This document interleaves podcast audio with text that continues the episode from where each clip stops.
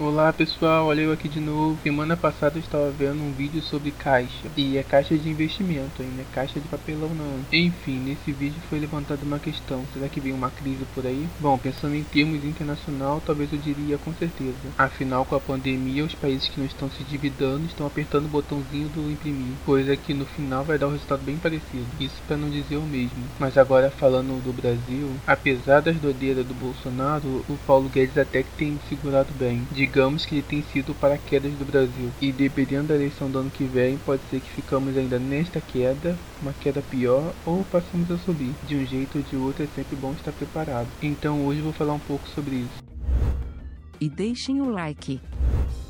Para começar bem, nada melhor do que falar um pouco de como evitar isso. E bom, primeiro olhem para o legislativo. Afinal, como eu digo sempre, é ele que vai fazer a reforma andar. E diferente do executivo, o legislativo tem muitos candidatos, muitos mesmo. Então é quase que impossível ter pelo menos um candidato bom. E olha que nem precisa ser excelente, hein? basta ser bom. E mesmo esse processo começando somente ano que vem, alguns vão se reeleger e já dá para descartá-los. E olha que isso não é somente no âmbito federal não, hein? No âmbito estadual também. Mas apesar do estado puxar o Brasil para baixo, o que deixa ele numa crise mesmo é o federal. Então, voltando pro federal, mesmo que no primeiro turno todos vá para Lula e Bolsonaro, como a minha mãe sempre diz, você não é todo mundo. Então, no primeiro turno não importa todo mundo, não importa todos, o que importa é o melhor. Deixe esse pensamento de menos pior pro segundo turno. Quem sabe assim no segundo turno menos pior seja realmente o melhor. Mas pensando no pior cenário para se preparar, a primeiro momento pelo menos, não importa quem vencer, vai ter protesto nas ruas. Afinal, em primeiro lugar, essa de raivinha por seu preferido não vencer já tá ficando comum. E apesar disso não ser exclusivo do Brasil, pelo Brasil usar urna eletrônica se torna ainda pior. Afinal, quando se fala de urna eletrônica é só pagar o programador que tá todo resolvido. E apesar disso não trazer uma crise, pode trazer uma imagem ruim pro Brasil, trazendo assim uma pequena queda ou promoção para alguns, coisa que mesmo tendo voto impresso e auditável, ainda assim pode ocorrer. Claro, vai dificultar um pouco, mas mesmo assim pode ocorrer. Afinal, neste caso, a pessoa também teria que pagar as pessoas que contam o papelzinho. Então sim, uma urna que imprime, você coloca em uma caixinha do lado, eu aprovo. Eu apoio, inclusive, mas nada de levar papelzinho para casa, ou mesmo levar papelzinho já preenchido. Enfim, uma junção de urna eletrônica com voto impresso é sim uma boa ideia, pois assim não tendo compra de voto, pois o número vai ser igual, por não ser feita à mão não tem como identificar quem escreveu aquilo, por exemplo. E graças à urna eletrônica, o resultado sai rápido e sempre tendo a possibilidade de contar os papelzinhos para ter certeza. Mas voltando à.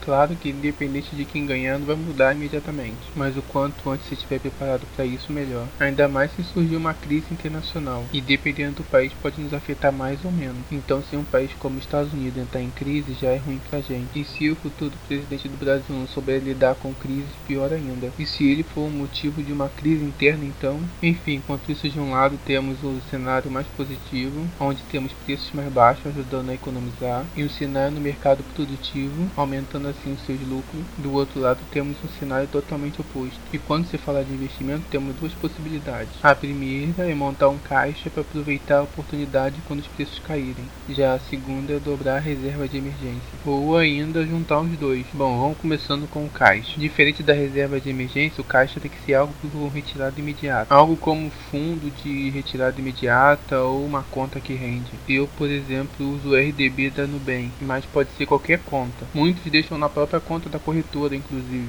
Mas nesse caso eu não recomendo muito porque o dinheiro fica parado. Já em uma conta com rendimento, pelo menos rende um pouco. E embora algumas empresas estejam interessadas em trazer o Pix para melhorar isso, por enquanto só temos o TED. E dependendo da conta escolhida, o TED pode demorar um pouco, aonde a depender do horário pode cair no dia seguinte, inclusive, quebrando um pouco assim a ideia de retirada imediata. Mas com a chegada do Pix nas corretoras isso muda. E pensando nisso, faz sentido as empresas que têm conta querer ter uma corretora as empresas que têm corretora querer ter uma conta. Então com a Easy Invest virando agora no Invest, pode ser que tenha a possibilidade de usar o saldo da conta sem mesmo ter que fazer transferência, deixando essa ideia do imediato ainda mais imediato. Bom, isso se ano bem que não juntar tudo em uma conta só, né? Mas aí é outra história. Ou ainda juntar tudo em um app só. Enfim, quando se fala de crise, nem todos pensam em oportunidades. Alguns pensam só em aproveitar a época de vaca gorda e estocar para não ter apertos na época de vaca magra. Muitos viram a importância disso quando chegou a pandemia, por exemplo. E com uma pandemia seguida de uma crise, a coisa vai de mal a pior.